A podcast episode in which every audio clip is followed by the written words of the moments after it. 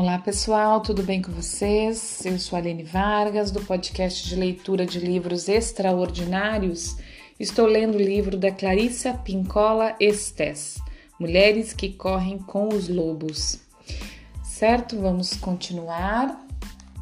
Vamos começar agora a tarefa 7 da que a Vasalisa, né, no conto de, no conto de fada, é, precisou executar e que a autora traz esses ensinamentos, né, essas tarefas como sendo as tarefas para que a gente execute na nossa psique é, para nossa nosso amadurecimento, né? Certo? Então vamos lá. Sétima tarefa: uma boa leitura e uma boa escuta para nós. Perguntar sobre os mistérios. Depois de contemplar com sucesso as suas tarefas, Vasalisa faz algumas perguntas, mas faz algumas boas perguntas a Iaga. As perguntas desse estágio são as seguintes: perguntar e tentar aprender mais a respeito da natureza da vida, morte e vida e de seu funcionamento. Vasalisa pergunta sobre os cavaleiros. Aprender a verdade acerca da capacidade de compreender todos os elementos da natureza selvagem. Saber demais sobre.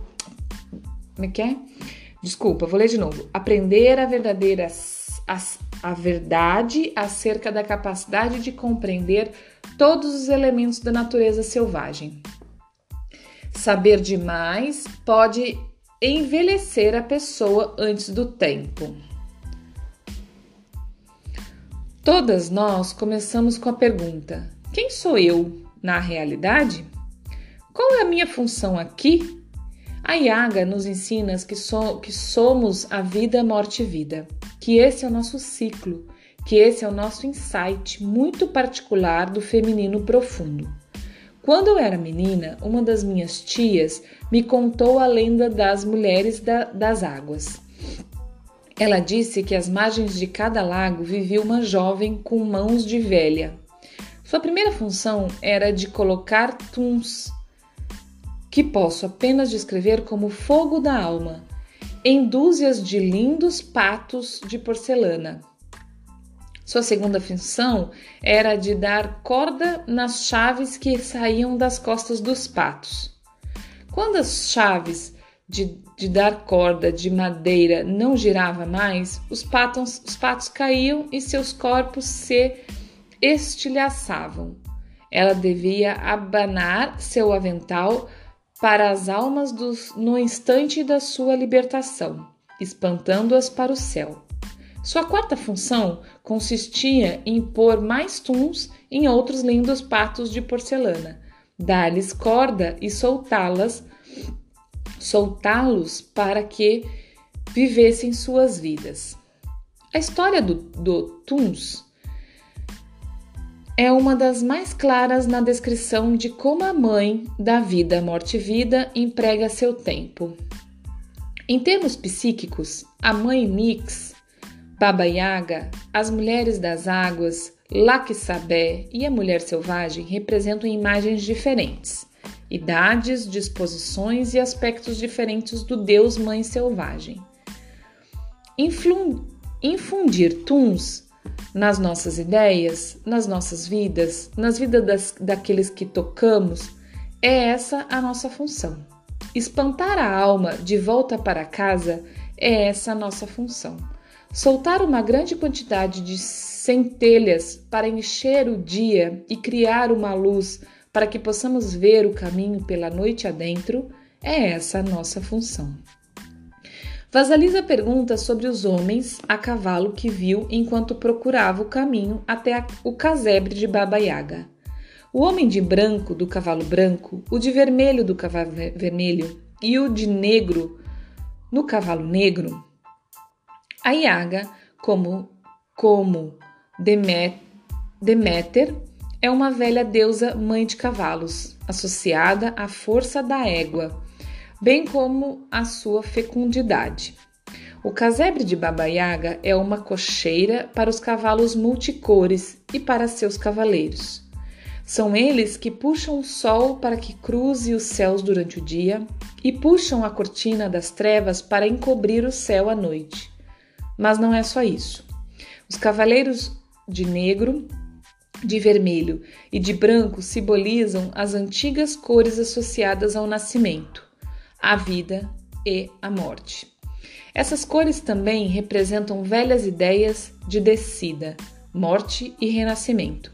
O negro significando a dissolução de antigos valores, o vermelho, o sacrifício de ilusões mantidas anteriormente, e o branco, a nova luz, o novo conhecimento que deveria de ter vivenciado as duas primeiras cores. Desculpa, o, conhe o novo conhecimento que deriva de ter vivenciado as duas primeiras cores. Os velhos termos usados nos tempos medievais são negro, negro, rubedo, vermelho e albedo, branco. Eles descrevem uma alquimia que segue o trajeto da mulher selvagem, o trabalho da mãe da vida, morte e vida. Sem os símbolos do amanhecer, a luz que sobe e da escuridão misteriosa, ela não seria ela não seria quem ela é.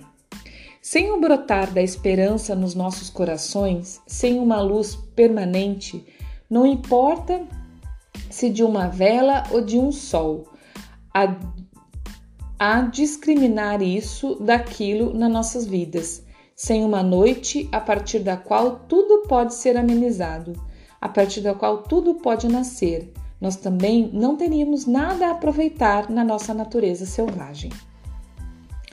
Não teríamos nada a aproveitar da nossa natureza selvagem.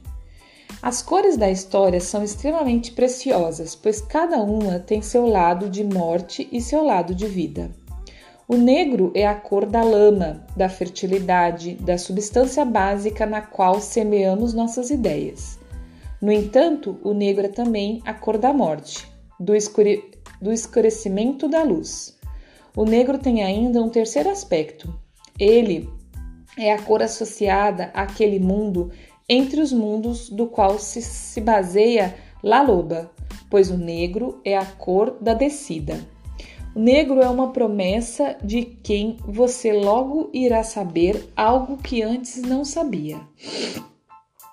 O vermelho é a cor do sacrifício, da fúria, de matar e de ser morto. No entanto, o vermelho é também a cor da vida vibrante, da emoção dinâmica, da excitação, de erros e do desejo, de eros, desculpa, de eros e do desejo. É uma cor considerada um poderoso medicamento para as enfermidades psíquicas, uma cor que desperta o apetite. No mundo inteiro existe uma figura conhecida como a Mãe Vermelha, ela não é tão conhecida quanto a Madonna ou a, a Madonna ou Mãe Negra, mas é a guardiã das coisas que passam. Suas graças são especialmente procuradas por quem está para dar a luz, pois quem quer que deixe este mundo ou que nele entre precisa atravessar seu rio vermelho. O vermelho é um é uma promessa de que uma ascensão ou um nascimento está por acontecer. O branco é a cor do novo, do puro, do imaculado. É também a cor da alma livre do corpo, do espírito desembaraçado do físico. É a cor da nutrição essencial, do leite materno. Por outro lado, por outro lado, é a cor dos, mons, dos mortos, daquilo que perdeu seu tom rosado, o rubor da vitalidade. Quando surge o branco, tudo fica temporariamente tabula rasa, sem nenhuma inscri inscrição. O branco é uma promessa de que existe nutrição suficiente para que tudo comece de novo. Além dos cavaleiros, tanto Vasalisa quanto sua boneca estão vestidas de vermelho, branco e preto. Vasalisa e sua boneca são as alanges, alange da alquimia. Juntas, elas fazem com que Vasalisa se torne a futura mãe da vida, morte e vida. Na história, há duas epifanias ou doações de vida. A vida de Vasalisa é revitalizada pela boneca e pelo seu encontro com Baba Yaga, consequentemente por todas as tarefas que ela consegue cumprir. Há também na história duas mortes, a da mãe boa demais e da família da madrasta. No entanto, percebemos com facilidade que as mortes são convenientes e que, em última análise, elas proporcionam à menina uma vida mais plena. Assim, essa atitude de deixar morrer, deixar viver é muito importante. Trata-se do ritmo básico e natural que as mulheres devem compreender e vivenciar. Captar esse ritmo reduz o medo, pois prevemos o futuro, e os maremotos e mares vazantes que ele reserva. A boneca e a Yaga são as mães selvagens de todas as mulheres. Elas fornecem os penetrantes dons instintivos a partir do nível pessoal, assim como do divino. É esse o ensinamento e o paradoxo extremo da natureza instintiva é uma espécie de budismo dos lobos. O que é um é dois. O que é dois forma três. O que vive morrerá. O que morre viverá. O que vive morrerá. O que morre viverá. É isso o que Baba, Baba Yaga quer dizer quando avisa que saber demais pode envelhecer a pessoa antes do tempo. Há uma quantidade determinada de coisas que todos, todos deveríamos saber em cada idade e cada estágio das nossas vidas. Na história, conhecer o significado das mãos que aparecem, espremem o óleo de milho e da semente de papoula, dois medicamentos que por si só podem ser revitalizantes e fatais, é querer saber demais. Vasalisa faz perguntas sobre os cavalos mas não abre, não sobre as mãos. Quando eu era jovem, perguntei a Bulga, Bulga, desculpa, a Bulgana Robinovich, uma contadora de histórias já idosa do, Cauca, do Cáucaso, que vivia numa minúscula comunidade rural russa em Minnesota, a respeito da Baba Yaga. Como ela encarava essa parte da história na qual Vasalisa simplesmente sabe que deve parar de fazer perguntas. Ela, ela olhou para mim com aquele olhar sem cílios de um cachorro velho e respondeu: Existem coisas que ninguém pode saber. Abriu um sorriso fascinante, cruzou os tornozelos grossos e deu a questão por encerrada. Tentar compreender o mistério dos criados que aparecem e desaparecem sob a forma de mãos é o mesmo que tentar entender absolutamente o âmago do luminoso. Ao afastar Vasalisa dessa pergunta, a boneca e a Iaga previnem a menina que não invoque em excesso a força luminosa. É isso, e isso é correto porque Embora vi visitemos o além, não queremos ficar extasiadas e, portanto, presas por lá. Nesta parte, a Yaga faz alusão a outro conjunto de ciclos da vida feminina. À medida que a mulher passa por eles, ela compreende cada vez mais esses ritmos femininos interiores, dentre eles o ritmo da criatividade, da aparição de filhos psíquicos e talvez de filhos humanos também. Os ritmos da solidão, da brincadeira, do descanso, da sexualidade e da caça. Não é preciso forçar nada, a compreensão virá. Algumas pessoas precisam ser aceitas como fora do nosso alcance, muito embora elas nos influenciem e nos enriquecem. Nos enriqueçam na verdade. Diz um ditado: há assuntos que só a Deus pertencem. Portanto, com o término das tarefas, o legado das mães selvagens é aprofundado e poderes instintivos emanam tanto do lado humano quanto do lado espiritual da psique. Agora temos como mestre, agora temos como mestres a boneca de um lado e a Baba Yaga do outro. Pessoal, nós vamos entrar na oitava tarefa e eu não vou continuar, porque senão a gente para no meio dela. Então, terminamos a sétima tarefa, certo? Lemos ela toda hoje, que é a pergunta sobre os mistérios. E o que, que ela falou, né? É, na história, chegou um momento que a Vasalisa terminou tudo e ela quis fazer as perguntas. E ela perguntou sobre os cavalos, né, que aparecem na história, são três cores. E aí ela fala aqui sobre essas três cores: o preto, né, o negro, o vermelho e o branco. E é muito interessante a gente parar para pensar o que, que as cores representam. As cores também é, tem vida, tem poder, tem força, certo? Quem, quem estuda e entende um pouco mais das cores e ou quiser, tiver interesse de, de se aprofundar nisso, é muito interessante, que de verdade as cores têm mesmo muito, muito, muita força. E ela explica aqui um pouco de cada uma, né? E, e aí você notou que ela fala da dualidade. Gente, tudo, tudo, tudo neste universo, nas galáxias, tem dualidade. O que, que é isso? Tem um lado e tem o outro. Nós temos o feminino e o masculino em um só. Nós temos o bom e o ruim em um só. Nós temos o dia e a noite. Nós temos tudo em dualidade.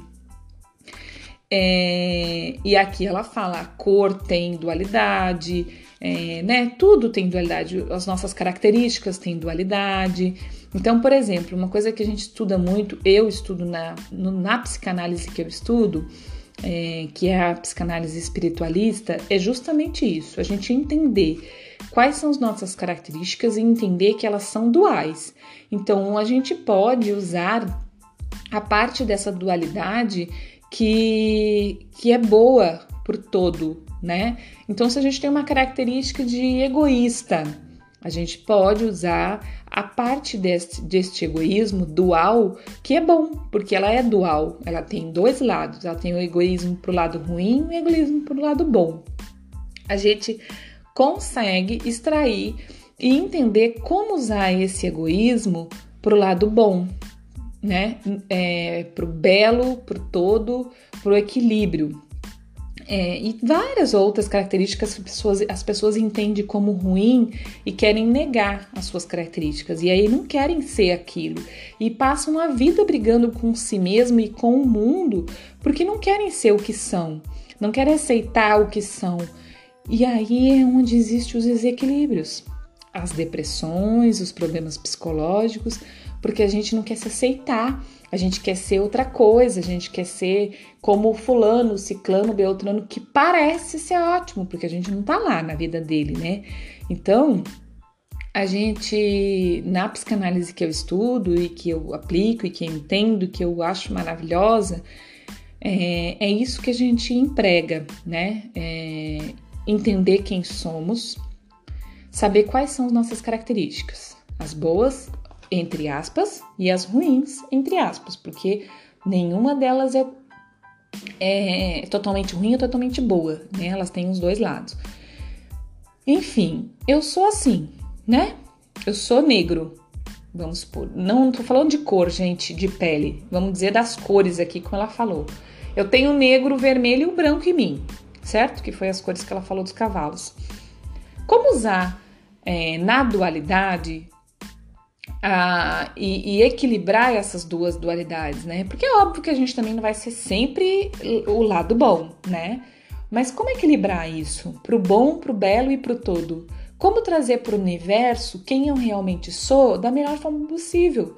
Porque foi assim que Deus me colocou aqui. Se eu tenho essas características, se eu sou assim na minha essência, tá, gente?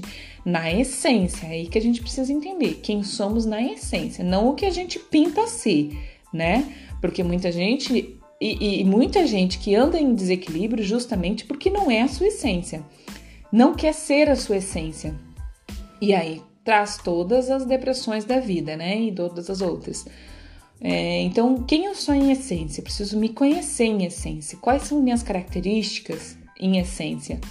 É, e aí eu aplicar elas da melhor forma possível em equilíbrio, certo? Isso é muito possível, gente. É muito libertador, é muito gratificante, é muito maravilhoso a gente entender quem a gente é, certo? Aceitar, amar, amparar todas as nossas características e aí, com análise, com psicanálise, com psicologia, com tratamentos eh, terapê... desculpa, tratamentos terapêuticos, com estudo, com leitura, colocar essas características da gente no mundo a serviço de nós mesmos e do, do todo, a serviço das pessoas, a serviço do todo.